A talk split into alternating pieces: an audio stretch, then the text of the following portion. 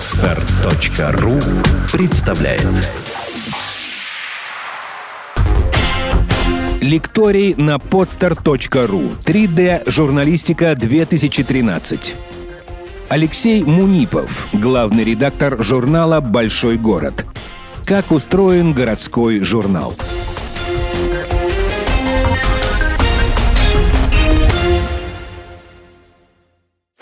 Здрасте.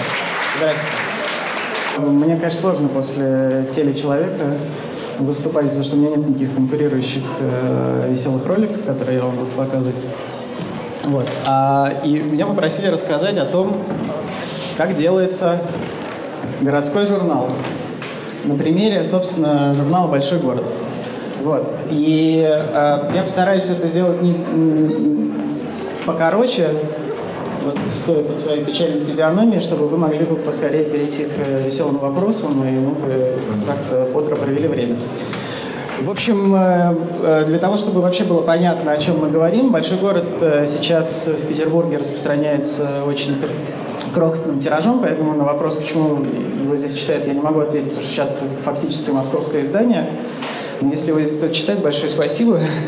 Когда-то у нас была отдельная питерская редакция э, в момент, когда мы были большими и э, были федеральным изданием с десятью, э, десятью отдельными большими городами в десяти городах-миллионниках. Вот. Ну, в общем, для того, чтобы было понятно вообще, о чем мы говорим, я хочу вкратце рассказать, как журнал «Большой город» возник и что это вообще такое. А, и как он задумывался, и что из него стало. Потому что, по большому счету, наш пример — это пример того, как э, довольно простая э, идея журнала превратилась в нечто совсем э, иное. И мы существуем больше 10 лет. За эти 10 лет журнал менялся кардинально трижды, а не кардинально сложно перечесть вообще, сколько раз мы менялись. При этом мы, мы такой плацдарм для э, тестирования всех возможных вообще идей э, того, как могут делаться журналы.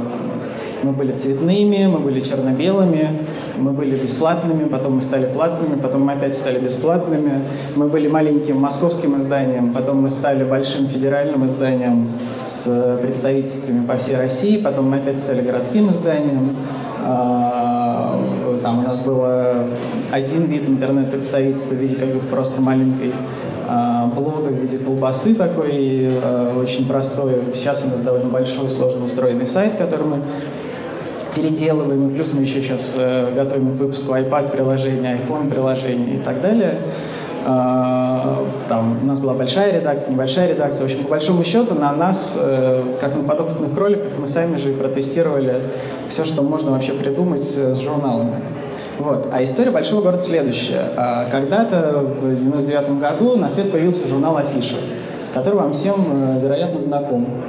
А, и э, он довольно неожиданно для своих создателей стал очень успешным. Начал приносить довольно много денег. И эти деньги создатели журнала, Илья Осколов Цинципер и еще несколько товарищей решили вложить во что-нибудь еще, открыть еще какое-нибудь издание и рассуждали следующим образом. Он журнал Афиша, он э, сделан был для людей, которым было очень важно, э, во что они одеты, э, что они слушают, что они смотрят, куда они ходят. Для Москвы конца 90-х, начала э, нулевых это была действительно очень важная э, история, потому что в тот момент, когда журнал Афиша открывался, напомню, э, на самом деле ходить было некуда, надевать было нечего, и вообще вокруг была такая звенящая пустота, потому что ну, там, в Москве был один кинотеатр с Dolby Surround, ну, то есть единственный кинотеатр, в котором можно было крутить качественные американские или какие-либо другие фильмы, а, четыре кофейни, по-моему, ни одного там суши-бара, ну и так далее. В общем, не было ничего. Вот. Афиша довольно бодро сделала вид, что все это в Москве есть, что Москва это такой европейский город, в котором цветет и пахнет, и э, просто бурлит и пузырится жизнь культурная, э, и сделали это настолько успешно, что действительно в Москве начала бурлить и пузыриться культурная жизнь. Тогда, когда журнал появился, э, на самом деле там, список концертов, и любых других мероприятий умещался, наверное, там, на двух страницах.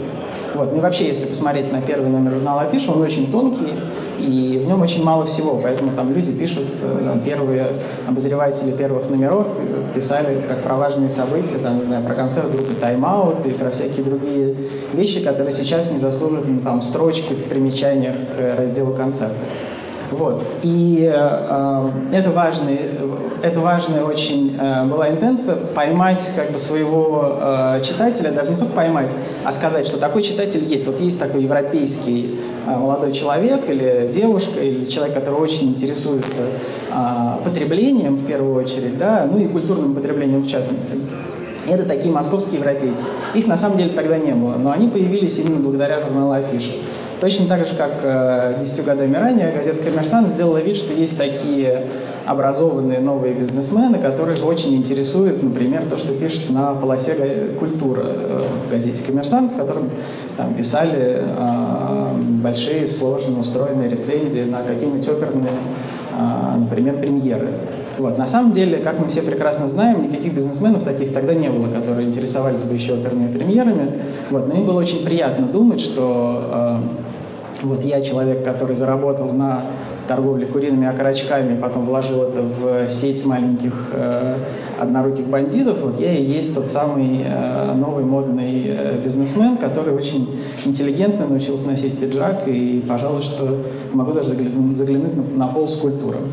Вот. Они поймали своего, точнее сформировали, на самом деле, читателей, которых тогда еще не было. Афиша тоже сделала то же самое. Но раздумывая о том, для кого можно сделать новое издание, э, Цинципер и его коллеги э, подумали, что гораздо больше, есть гораздо большая аудитория, которых волнует не то, что они носят, слушают и смотрят, а они себя определяют через другие вещи, там, не знаю, а их волнует, э, где и как снять квартиру, где и как лечиться или лечить родных, там, их волнует здоровье, образование, там, не знаю, проблемы так, даже фитнеса какого-нибудь или там в какой сходить спа. Ну, в общем, короче говоря, их интересуют проблемы, с одной стороны, более приземленные, с другой стороны, гораздо более общечеловеческие. А, и они хотели сделать такое издание, которое, как им казалось, может стать не менее популярным, чем даже газета «Коммерсант». То есть такое издание, которое бы писало а, с точки зрения горожанина, то есть жителя большого города, о том, что о всех повседневных проблемах, которые его интересуют. В принципе, если даже взять там, тему недвижимости, то вокруг нее можно там, немедленно придумать целый большой раздел, потому что все там, либо сдают квартиры, либо снимают квартиры, либо думают о ремонте, либо думают о том, как улучшить там, типа, свои жилищные условия, либо думают о том вообще, что как все продать и переехать. В общем, сразу возникает такой целый пласт э, тем, которые, про которые тогда, в общем, никто не писал. А когда все это дело было придумано, был э, создан некоторый, то, что у нас называется на журналистском языке пополосник или структура журнала, состоящая из некоторых тематических рубрик. И э, стали думать, кто бы мог это э, все дело возглавить. И Цинципер подумал, что вот есть такой талантливый человек по имени Сергей Мостовщиков, который тогда только, только сделал э, с шумом прогремевший и схлопнувшийся э, журнал «Столица» который делал «Коммерсант». Это был такой очень яркий, довольно специфический журнал, который многие помнили, и Цинципер подумал, что вот ну, а, ему журнал «Столица» не очень нравился, но ему казалось, что ну, человек, который это сделал, уж точно талантливый. А ему нужен человек какой-нибудь, который обладает талантом и смог бы большой город сразу а, поднять на какую-то высоту. Вот. И он спросил Дуню Смирнову, свою подругу, которая давно знала Мостовщикова, что она по этому поводу думает. И Дуня загадочно ему сказала, ты об этом пожалеешь. И, э, и тогда Тенципер думал, что он это говорит просто потому, что, ну, там, из вредности или еще из каких-то соображений. Но, как он потом, 10 лет спустя, значит, рассказывал нам в юбилейном номере, который мы делали, говорит, я, говорит, действительно об этом пожалел. А, потому что вместо э, воображаемого журнала, который придумали э, Цинципер и компания, такого прозрачного, понятного, очень четкого, очень практического, Мостовщиков сделал очень э, такую э, сложно устроенную арт-инсталляцию на месте журнала. Это был черно-белый журнал, э, в нем практически не было фото... Э, помните вообще кто-нибудь первую версию «Большого города», которая где-то там с 2002 по 2003 или начало 2004 года выходила? А, ну вот, значит, последние фанаты а, первой версии «Большого города» уже повывелись. А я помню еще времена, когда они ходили за нами а, толпами и говорили, что вот был журнал, вот вы грохнули такой журнал, а теперь на этом месте какая-то херь. Ну вот, но слава богу, значит, здесь, по крайней мере, таких людей нет. А, это действительно был очень яркий в своем роде журнал, но он был совершенно не приспособлен, в частности, для того, чтобы в него продавалась хоть какая бы то ни была реклама. Потому что он был, а, черно-белый, б, он выходил на такой бумаге и печатался такой краской, что он пачкал руки, когда ты его брал в руки.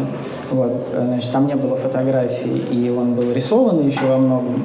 Вот. Кроме того, было очень сложно понять, а, чему он вообще посвящен, потому что а, на месте такой вот минималистичной структуры, которая задумывалась, там была такая гигантская барочная конструкция из миллиарда рубрик, которые менялись, тасовались э, в причудливом порядке. Там была, например, рубрика, посвященная самолечению, рубрика, посвященная, там была рубрика новости проктологии нерегулярная, была рубрика, значит, про сны какой-то девушки, которая описывала ее, значит, из номера в номер. А, была рубрика, где а, специальный, специальный обозреватель рекламных роликов обозревал рекламные ролики. А, и, это был совсем такой последний гвоздь в попытке рекламного отдела продать хоть что-нибудь, потому что как только они договаривались с каким-нибудь там условным МТСом, на следующий день выходил обзор а, рекламного ролика МТС в газете «Большой город», журнале «Большой город», где МТС, значит, пинали ногами, размазывали по стенке и всячески над ним измывались. Вот. И э, эта штука, в общем, э, многим запомнилась, у нее до сих пор есть какое-то количество фанатов, э, но она ужасно была дорога в производстве. Редакция «Большого города» тогда была больше там, 60 человек, а главный редактор был свой личный шофер, ну, в общем, и так далее. Там были большие зарплаты у многих из сотрудников, как, мне, как нам потом рассказывали. В общем, э, примерно года за полтора все деньги, которые были отпущены на долгую счастливую жизнь большого города, были с, э, успешно пущены по ветру. По крайней мере, так рассказывает Цинципер про это. Э, как было все на самом деле, никто уже не скажет, потому что у каждого есть, конечно, своя противоречивая версия событий. Вот. После чего, значит, журнал «Большой город», собственно, собрались закрывать. Это был первый случай, когда «Большой город» собрались закрывать. После этого нас э, по разным поводам пытались закрыть еще много раз, может, еще и закроют, никто не знает. Э, но тогда было понятно, что очень много денег протрачено, и нужно что-то с этим делать. А, и тогда на сдачу, как бы, на сдачу от этого проекта а, сделали такой а, более или менее внятный журнал, в котором была рубрика «Недвижимость», была рубрика про здоровье и про спа, была рубрика про путешествия. Вот. И делал ее Леша Казаков, который сейчас стал телемагнатом и продюсирует разные сериалы на, на недавних пор он был большим начальником на СТС, а сейчас он, кажется, занялся каким-то частным продюсированием. Вот. А, и к этому моменту стало понятно, уже через пару лет, я пришел в большой город там, 2000, в конце 2005 года, кажется, а, и стало понятно, что Мостовщиков, недолго поработав, привил нашему журналу какой-то маленький ген бешенства. То есть мы как бы, как бы мы ни пытались сделать э, какой-то понятный, укладывающийся в какие-то рамки журнал, это никогда у нас не получалось. То есть мы, нас всегда уносило в какое-то легкое безумие. В частности, там, у Казакова все время были какие-то гигантоманские идеи с тем, чтобы там он, а, например, обнаружил, что где-то в Подмосковье есть частный зоопарк, а, пристроенный к автоколонке, на которой томится какая-то медведица Машка. И вот, значит, он создал нереальную схему вызволения этой медведицы Машки, в которой должны были участвовать Борис Хлебников, чуть ли не Ургант, э, еще какие-то, значит, звезды э, экрана и, по-моему, Том Круз. Ну, в общем, э, как бы тогда должен был приехать, и он пытался его заманить, то ли его, то ли какого-то другого, другого важного человека, чтобы, значит, актеры отвлекали этих злодеев, которые Э, э, медведицу Машку э, в неволе держали, все остальные быстро ее выкрыли, после чего мы должны были ее вывести в какой-то специальный санаторий для медведей, который действительно существует, где занимается реабилитацией медведей, а, чтобы их потом можно было выпустить в лес, потому что они, когда находятся в клетке, они, у них все функции их прежние зверины атрофируются. Вот. А мы, ну, как журналисты, должны были сделать из этого большой мощный материал, видеоролик, там, какой-то кавер-стори. Вот. И это все как бы сначала казалось, что он действительно имеет в виду именно то, что говорит, но со временем стало понятно, что это какая-то гигантская галлюцинация в голове главного редактора, которая раздувается до невиданных масштабов, и как бы а, мы не могли понять уже, где заканчивается реальность, где действительно что-то происходит, и он договорился с Борисом Хлебниковым, а где происходит какая-то уже совершенно непонятная ерунда. Вот. А, значит, следующим э, странным этапом в, журнале, э, в, э, жизни нашего журнала оказалось, следующим этапом оказался кризис, потому что, значит, к моменту 2008 года Большой город, в принципе, как, как ни странно, начал приносить какие-то деньги. А, у нас появилась к этому времени уже довольно большая аудитория, мы э, открыли свое представительство в Тюмени, в Самаре, в Нижнем Новгороде, еще в куче разных городах, ездили туда с инспекциями. Выглядело довольно странно, но тем не менее все это работало. Потом, значит, была отдельная редакция в Питере. Э, не просто э, маленький филиал, а прямо здесь работали отдельные прекрасные люди, которых было очень жалко, когда все это дело накрылось, потому что с кризисом начали э, издатели резать косты и э, отрезали все региональные представительства наши. Вот. И вскоре после этого среди журналистских кругах стала популярная идея, которую у нас, в частности, а, пропагандировал такой медианалитик Василий Гатов, про то, что а, все бумажные медиа скоро умрут. Ну, то есть журналы закроются, нас всех выгонят на улицу, и мы, значит, солнцем полим и пойдем а, искать себе пропитание где-нибудь на телеканале, где показывают вечерний Урганта, например. Вот, а, потому что бумажные Потому что бумажные медиа очень дороги в производстве, типография это дорого, бумага это дорого, рекламные прибыли снижаются. А, и, в общем, жизнь журналистов уже никогда не будет такой, как прежде, а, видимо, все будет медленно и верно катиться к какому-то угасанию. Вот. А, параллельно с этими страхами действительно какое-то количество журналов стало закрываться. Закрылся, в конце концов, журнал Newsweek, который был очень э, мощным и важным журналом в нашей системе координат. И мы решили, что раз такое дело, ну, помирать так с музыкой. И решили придумать журнал, в котором не будет никакой структуры вообще. То есть э, в нем не будет никаких постоянных рубрик, никаких постоянных разделов, а будет каждый раз, вот как э, нам э, в голову э, ударит, так мы и сделаем номер. Вот. И мы очень радовались этой идее. Нам казалось, что это очень правильно, что есть э, интернет-сайты теперь, на которых всякая актуальная информация очень быстро появляется. И у нас теперь есть свой сайт, на котором все очень тоже быстро и актуально. А журнал должен быть таким бутик-изданием, таким специальным э, специальным подарочной версией, так же, как сейчас делают подарочные версии компакт-дисков, которые уже нафиг никому не нужны, а вот в подарочном варианте, возможно, еще кому-то нужны. Точно так же мы хотели делать такой журнал, который можно было бы ставить на полку, потом по нему, чтобы изучали историю нравов э, в Москве конца там, э, нулевых годов, ну и так далее. Вот. А тут надо сделать некоторое отступление и рассказать, как вообще э, устроены журналы. У журналов очень важна э, некоторая внутренняя придуманная структура. Вот, например, э, журнал «Афиша», как известно, открывший сказал, что он журнал про все развлечения Москвы. И все очень долгое время привыкали, очень быстро привыкли, потому что это такой журнал, где есть листинги. Там есть расписание э, киносеансов, а также э, всех ближайших концертов. Там есть разделы, которые всегда есть. Там есть всегда раздел театр, всегда есть раздел музыка, всегда есть листинг. Поэтому это, видимо, такой журнал про развлечения. При этом с течением времени журнал э, Афиша про развлечения давным-давно перестал быть про развлечения, и развлечениями совсем не интересуется, а интересуется гораздо больше там, делом Бусирает, политикой и, и там, не знаю, э, историей российского футбола. То есть они сейчас фактически каждые две недели выпускают такую маленькую нонфикшн книжку. Там один раз, не знаю, про историю дизайна, другой про историю рекламы, третий про историю медиа они делали и сделали из этого потом отдельную книгу. Но для а, читателя очень долго, а главное, в том числе и для рекламодателя, это журнал э, про развлечения с листингом. Точно так же, как, например, журнал Esquire, это журнал, который для всех читателей, это такое глянцево-оппозиционное издание, где печатают умные статьи Александра Узана и там всяких других э, умных людей, да, и в, и в конце зачем-то прилеплены э, реклама, ну не реклама, а фотосессия с японскими джинсами и там э, немножечко каких-то таких модных штук. А для, например, рекламодателя Esquire это мужской журнал, Они его считают мужским журналом, хотя ничего мужского там как бы не больше, чем в любом другом журнале. А, и это мужской журнал со съемками, моделями и фэшн-луками, в котором еще что-то в начале, какие-то есть странные тексты, но мы их пролистываем, типа.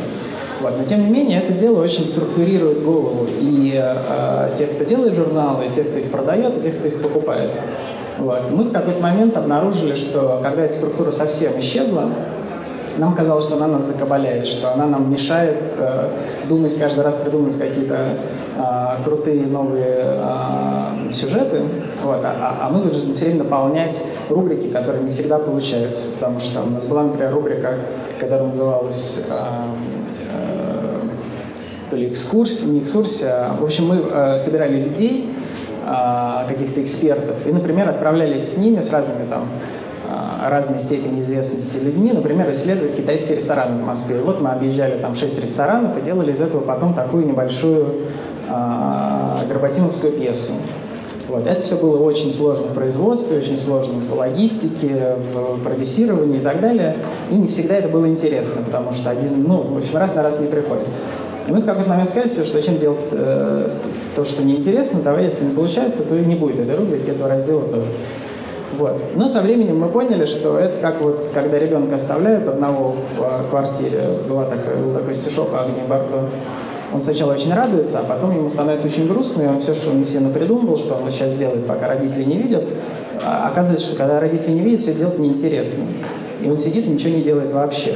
И мы тоже в какой-то момент почувствовали, что вот мы что-то такое придумали, а, что мы можем делать что угодно. Но когда ты можешь делать что угодно, тебе сразу становится не так интересно, потому что зачем ты вообще что-то делать, можешь вообще ничего не делать. Вот. И мы медленно, э, медленно и попинывая себя ногами, в общем, вернулись в какую-то структуру а, более-менее понятную. А, это, собственно, структура городского ежедвухнедельника, который сейчас посвящен жизни в городе. И в нем всегда есть э, постоянные практические рубрики, которые посвящены тому, что будет там в ближайшие две недели, какой-то маленький отбор, какие там новые места открывались, или, например, там будет какой-нибудь визит по симпатичным столовым, или по химчисткам, или по, не знаю, а, местам при храмах, где можно поесть, синагогам и там а, мечетям. Вот. А все остальное, ну, еще там есть некоторое количество постоянных рубрик, есть колумнисты, которые у нас там что-то пишут, описывают, в частности, там, Евгений Пищикова пишет, описывает городские типажи. А, а все остальное мы каждый раз придумываем какую-то сложную тему.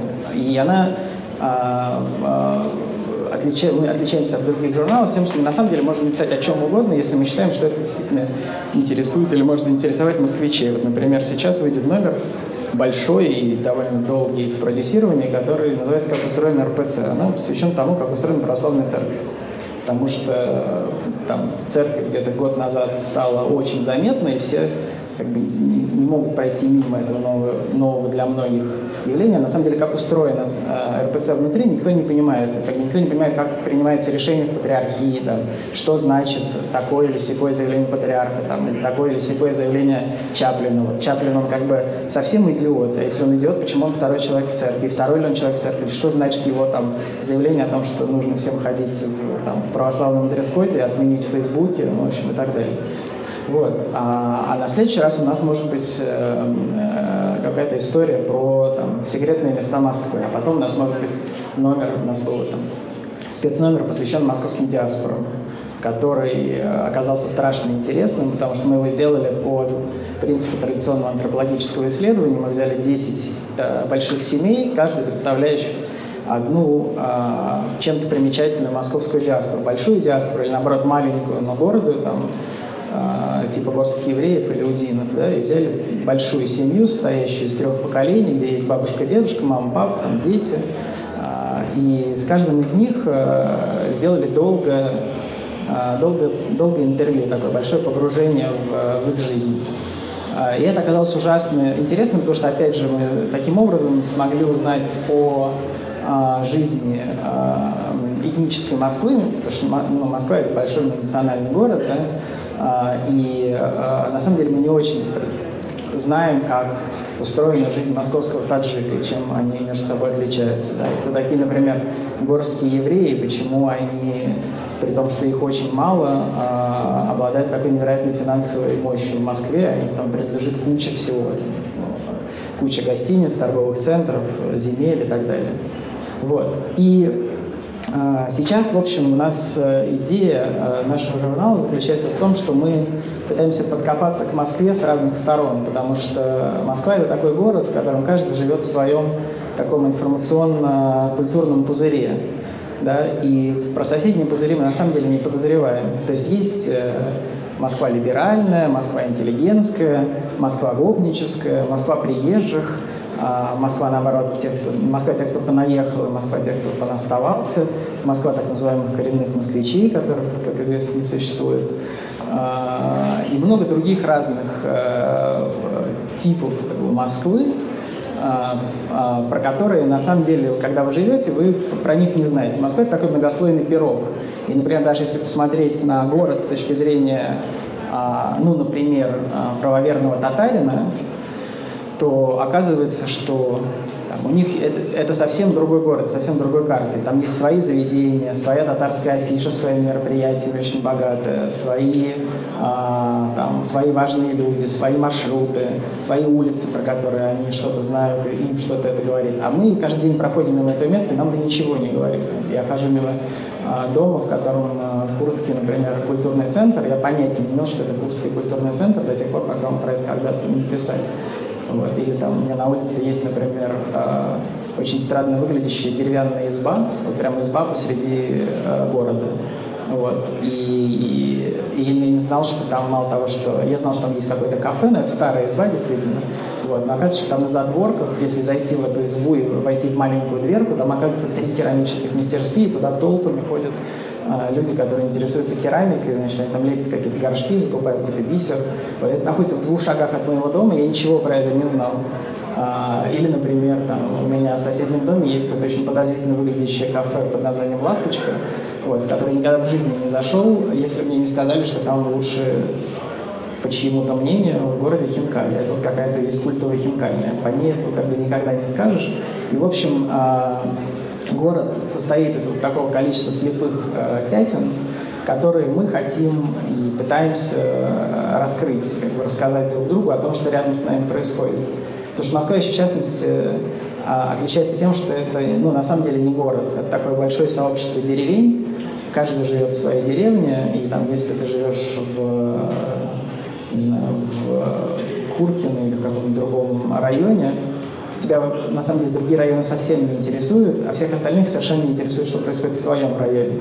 И поэтому у нас невозможны истории такие, какие там, возможны в Нью-Йорк Magazine, которые могут написать какую-нибудь большую историю про Бронкс, например, или там про какой-нибудь еще другой neighborhood. Вот. У нас на самом деле никто абсолютно не интересуется тем, что происходит в соседнем районе, и в общем, а, людей интересует только маршрут от дома до работы, и чтобы этот маршрут как бы, был как можно менее напряженный. В общем, если можно было проехать его с закрытыми глазами, то москвичи так и ездили, я думаю. Вот. Мы пытаемся ходить с открытыми глазами и пытаемся рассказывать людям про то, как э, устроен город и жизнь в том городе, в котором они живут.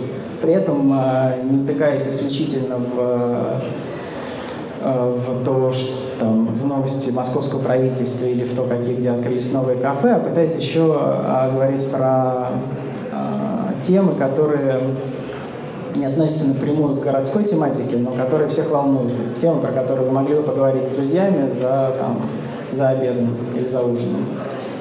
А, и вот для этого мы, собственно, существуем. Как ни странно, мы продержались больше 10 лет. Это довольно большой срок для маленького странноватого журнала, который э, никогда не приносил страшно много денег, а приносил одну сплошную головную боль всем владельцам. А, но помимо головной боли, видимо, он приносит еще какое-то чувство маленького удовлетворения, то, что такое есть э, бриллиантовых короне. Давайте перейдем к вопросам А, здравствуйте, меня зовут Кристина. У меня к вам такой вопрос. Существует такое мнение, что бизнес а, нельзя смешивать с дружбой и э, какими-то романтическими отношениями. Скажите, пожалуйста, вот вы в своей работе э, встречались ли такие случаи, что вы работали с друзьями, с учетом того, что вы по должности выше? Вот как э, строились ваши отношения? Спасибо. Я думаю, сейчас спросите, сплю ли я с своими сотрудниками. Э, нет. Э, у нас, э, мы, собственно, вся наша редакция э, – это маленький дружеский коллектив. Он мало того, что дружеский, еще отчасти скреплен там какими-то даже родственными узами, еще больше скреплен родственными узами журналом Афиша, и это нам и помогает и мешает одновременно. Ну, в общем, мы маленький коллектив единомышленников, у нас маленькая дружественная редакция. Плюсов в этом, как мне кажется, больше, чем минусов, потому что, ну, понятные плюсы, мы там, можем а, в достаточной степени э, тесноты, ну, в общем, короче говоря, мы можем собраться и а, придумать что-то веселое, не, не, не нажимая друг друга на больные места. Минусы этого тоже понятны. Работать с друзьями это всегда бесконечные там, ссоры, конфликты, обиды, э, надувание щек, наоборот, сдувание щек и так далее. То есть ты не можешь хлопнуть э, кулаком по столу и сказать, что я будет так, как я скажу. То есть можешь, конечно, но нужно избрать какую-то очень аккуратную форму, такой, чтобы, с одной стороны, сделать так, что как ты думаешь, потому что все ты условный капитан на этом судне, да? но, с другой стороны, чтобы твои матросы тебя не, не вздернули на рею. Ну, я, честно говоря, вообще это как бизнес не очень воспринимаю. Если бы я начал э, заниматься бизнесом, то, наверное, я бы вообще по-другому отнесся ко всему вообще на свете. Но поскольку мне кажется, что бизнесмен из меня такая же, как балерина примерно, то я, у нас творческая работа, в творческой работе ну, тоже важны. То есть к можно отнестись как к стартапу. Да? Вот есть стартап, и в нем важно там а, какие-то психологические отношения с а, Проблема с набором новых сотрудников заключается в том, что с людьми очень плохо, ну, по крайней мере, в нашей сфере. А, возможно, в каких-то других сферах не так. Например, я думаю, что набрать там программистов в новый стартап гораздо проще, потому что действительно можешь что называется, понабрать по объявлению, очень много людей твои специфики можешь найти, да, потом уже отсеивать. Найти человека, который хорошо пишет репортажи, не то чтобы вот есть рынок э, людей, которые пишут репортажи, я могу завтра туда зачеркнуть с очком и выудить. На самом деле нет. И там, мы ищем э, человека, например, на одну из позиций очень долго, до сих пор пока не нашли. Добрый день. Хотела, во-первых, поблагодарить э, за ваше издание. Я являюсь его такой ярой поклонницей, ну, последнего периода, ранее, к сожалению, не была знакома. И вообще городской журнал как явление нечто уникальное, на мой взгляд. Э, и хотела бы, ну, вопрос состоит в.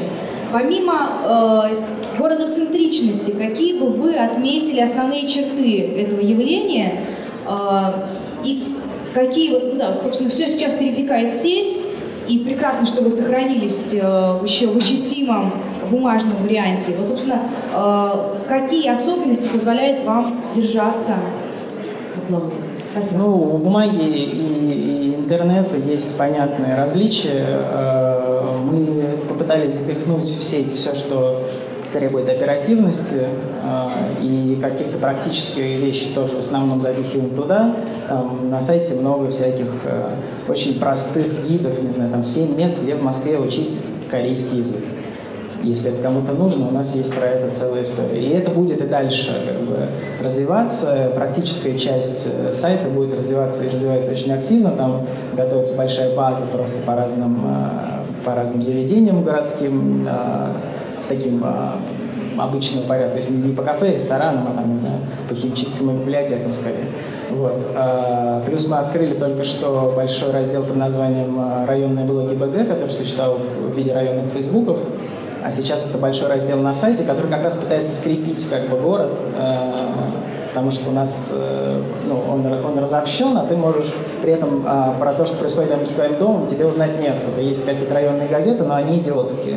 А, мы пытаемся сделать такую штуку, в которой бы сами читатели могли бы добавлять какие-то новости, плюс поскольку, чтобы это не было сразу засрано каким-то спамом, а, там есть ведущие, которые следят за тем, что происходит, и поэтому ты можешь подписаться там, на новости Красного Октября, Белорусской и метро Аэропорт, например, и получать только их на отдельной странице.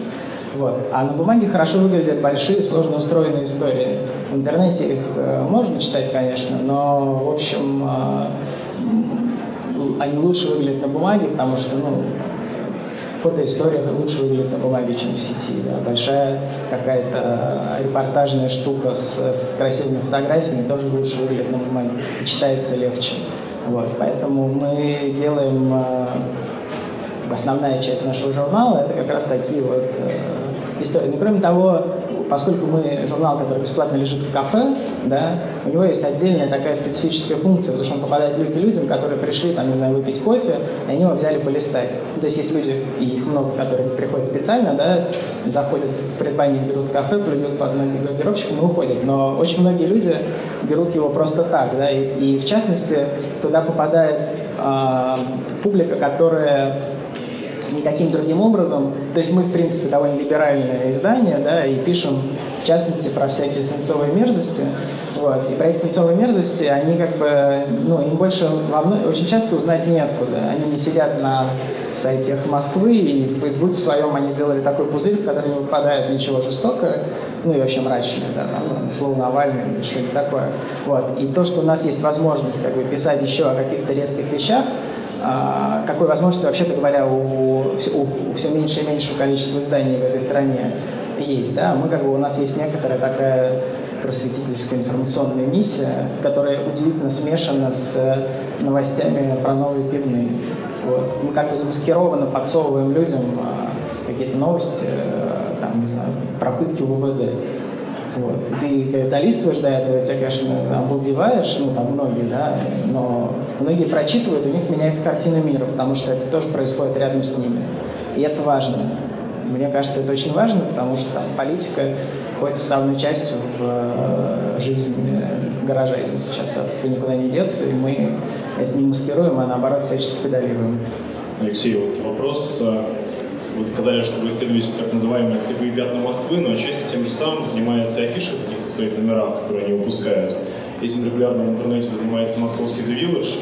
А, и иногда возникает ощущение, что все эти издания, в том числе и «Большой город», делаются для примерно одной и той же аудитории. А вот что об этом думаете и как вы формулируете свои отличия от этих изданий, которые, естественно, являются конкурентами «Большого города»? А, а я вам тогда ну, в ответ задам вопрос, а про что мы не пишем? То есть вот про что, если все эти издания пишут примерно для одной и той же аудитории, то что остается за бортом, по вашему мнению? У меня ощущение скорее не в том, что есть какие-то темы, которые вы обходите, а скорее вопрос в их подаче и в некой, что ли, приглаженности реальности, которая описывается. В большом городе это меньше, чем, конечно, в Village, например, потому что действительно возможно встретить э, какую-нибудь э, про серийных убийц, э, осужденных на пожизненное, но рядом с, допустим, обзором каким-нибудь хинкальным. Да, вы хотели бы, чтобы были только серийные обзоры без Нет, я не хотел бы, я просто пытаюсь понять, чем в таком случае большой город отличается, чем обзор хинкальный в большом городе или обзор неизвестных мест Москвы в большом городе отличается от обзора неизвестных хинкальных Я думаю, что обзор хинкальных у нас в Village в афише принципиально ничем отличаться не будет. Ну, Village, он будет чуть хуже написан, скорее всего, просто потому что они меньше ресурсов вкладывают в э, текст как таковой, им он не очень важен.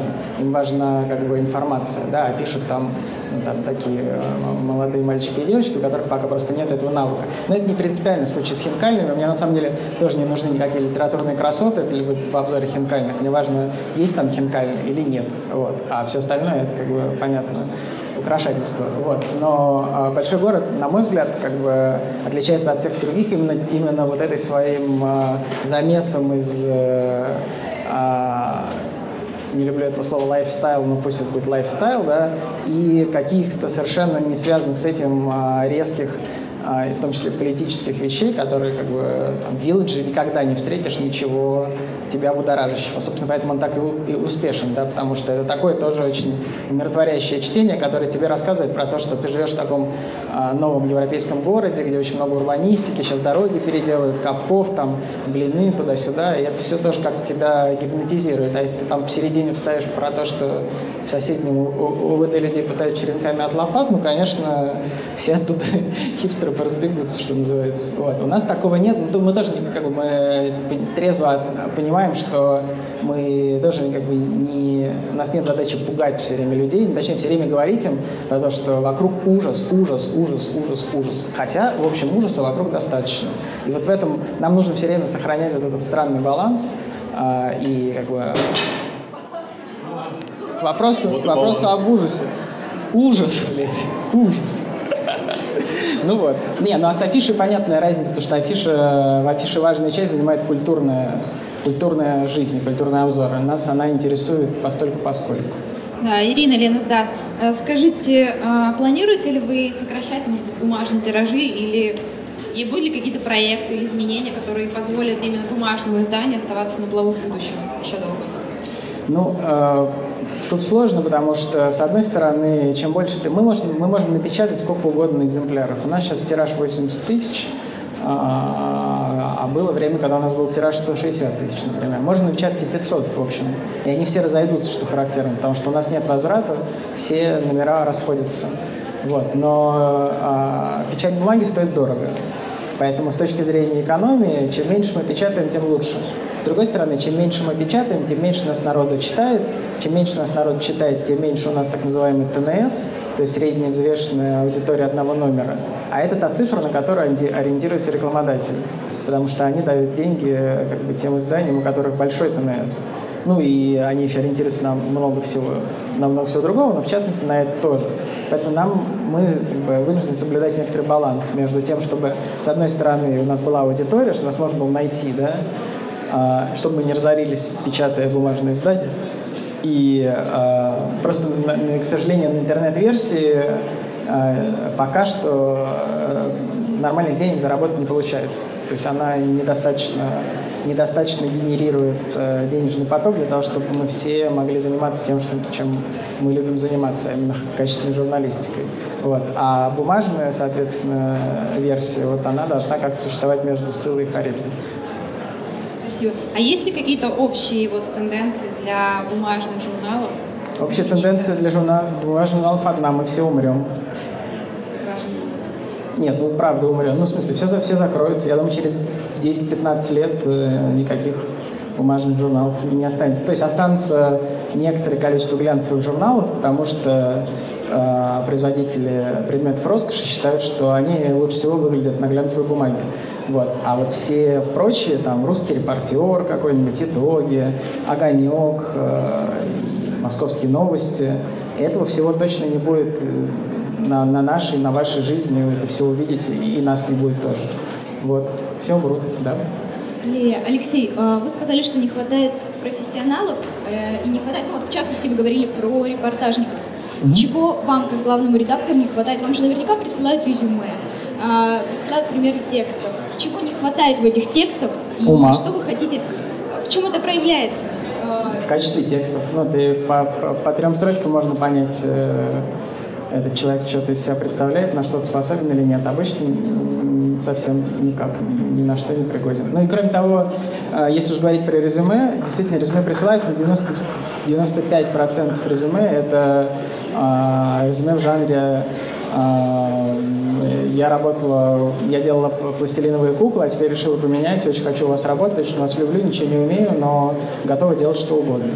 И как бы у нас нету для этого, для, для таких людей предложения мы не знаем, чем их занять. А нам нужны люди, которые пишут тексты, желательно такие, которые были бы хотя бы отдаленно похожи на настоящие. Но, к сожалению, учить людей у нас нет возможности. У нас нет школы юного журналиста при нас. Вот, мы можем только как бы, брать готовенькое. Готовенького нам не приходится матюком. Здравствуйте, меня зовут Мария, я приехала из города Тюмень. А несколько лет назад, ну, давненько, если честно сказать, большой город был и в нашем Тюмени, ну, в нашем городе. Да, вот были денечки, правда? А, ну, просто он меня привлек форматом, потом я посмотрела, ну, вообще, да, что такое, впервые такое было нашего города, но сейчас его нет. А, вопрос стоит в том, что вот как, ну, э, как и ряд других федеральных журналов, которые вот по франшизе, да, получается, ну, не выжили. А, по вашему мнению, чем можно эту ситуацию улучшить? Ну, то есть, чтобы журналы вот именно с таким интересным контентом именно все равно оставались в других городах. Я, честно говоря, боюсь, что ничем. То есть э, э, мы там появились на фоне благоприятной денежной ситуации вообще в индустрии. Она закончилась с кризисом 2008 года, и с тех пор лучше не стало. Ну, то есть э, стало немного лучше, но не настолько, чтобы затевать э, масштабные проекты. Кроме того, сейчас, в принципе, для журналистики плохое время, да, потому что ну, журнал как наш, у которого независимая политика, котором есть э, резкие тексты, там, э, которые можно назвать условно там, оппозиционными, да, он э, в Москве-то, в общем, существует на, так, на птичьих правах, а в провинции не дай бог вообще там кого-то заденем. То есть там, собственно говоря, у нас не было никаких специальных, э, у нас не было отдельных редакций, поэтому мы и не писали про расследование про тюменскую жизнь. Я думаю, что если бы написали, то у нас бы там возникли всякие проблемы. И эти проблемы можно было бы как-то обработать, если бы у нас был, там, была денежная подушка, была подушка безопасности, то есть если бы мы чувствовали себя там как бы сколько-нибудь комфортно. А сейчас, в принципе, в журналистике вообще плохое время бумажное. А, и связано оно даже ну, отчасти с тем, что а, все это поле вообще зачищается, как мы все видим, даже на примере коммерсанта, который, казалось, у, у гандошить невозможно, а выяснилось, что, в общем, а, нету ничего такого, что не может сделать упорный нехороший человек. Вот. А, а уж, ну, как бы в провинции тем более.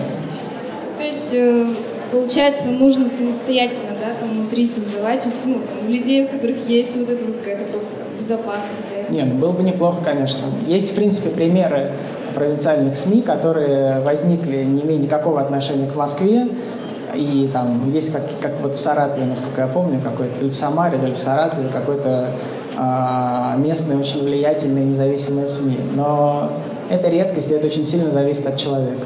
А может быть еще, да, такой момент, вот в регионах, как вы сказали, да, в провинции, очень сложно побороть вот эту вот местечковость.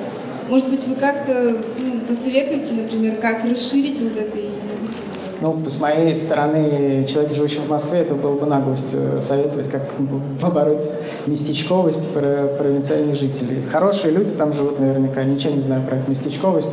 Надеюсь, они сами совсем справятся. Алексей, здравствуйте. У меня к вам вопрос по поводу формата журнала.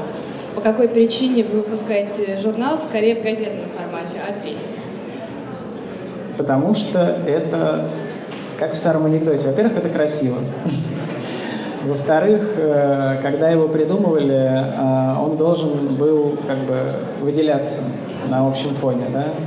А потому что он лежит бесплатно, у него нет никакого другого способа привлечения к себе внимания, кроме как внешнего вида.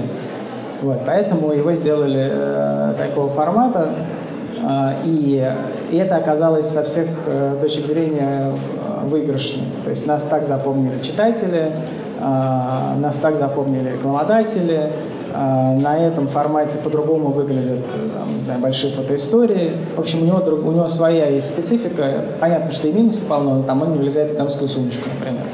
Это грандиозный минус, но мы с ним как-то смирились. Алексей, добрый день. А, вернемся к вопросу о людях. Работаете ли вы с внештатными корреспондентами? И если да, то на каких условиях? На условиях любви и братства. Мы работаем с внештатными корреспондентами, а заказываем им тексты, платим им гонорары. Алексей, вы можете пару слов сказать, как формируется рубрика объявления, которая одно время, в общем, сейчас в большом городе такая, что ли, не то чтобы сейчас уникальная, но в свое время она была чуть ли не визитной карточкой, когда это был еще журнал формата 2004 года, и вы эти объявления ищете сейчас сами частично или вам их присылают? Нам и... отчасти их присылают, а отчасти мы собираем их вручную, то есть находим на каких-то форумах и на всяких понятно, сайтах объявлений, какое-то необычное объявление, не знаю, там человек продает череп лося. Вот мы ему звоним и говорим, дорогой э, товарищ, можем мы опубликовать твое объявление и сфотографировать твой череп лося. Приезжаем к нему, его снимаем и ставим. И это страшно трудоемко, бессмысленно, зато очень красиво и э, всем нравится. Нина спрашивает, а планируете ли вы расширить рубрики издания «Большой город Москвы» так, чтобы его было интересно читать жителям Санкт-Петербурга? А, мы были бы рады, но мы все-таки городское издание, нам было бы сложно расширять его так, чтобы оставаться московским городским изданием. Но при этом а, мне кажется, что основная часть журнала не рубрики, а вот, собственно, фичеры, то, что, из чего состоит каждый номер, она к городу, ну, то есть она интересует не только москвичей, мне кажется. Вот, поэтому у нас всегда есть чего почитать и за пределами Москвы. Слава Богу. А, у меня такой вопрос. Где вам больше понравилось работать, э, в печатном СМИ или на телевидении? Потому что все-таки специфика очень разная.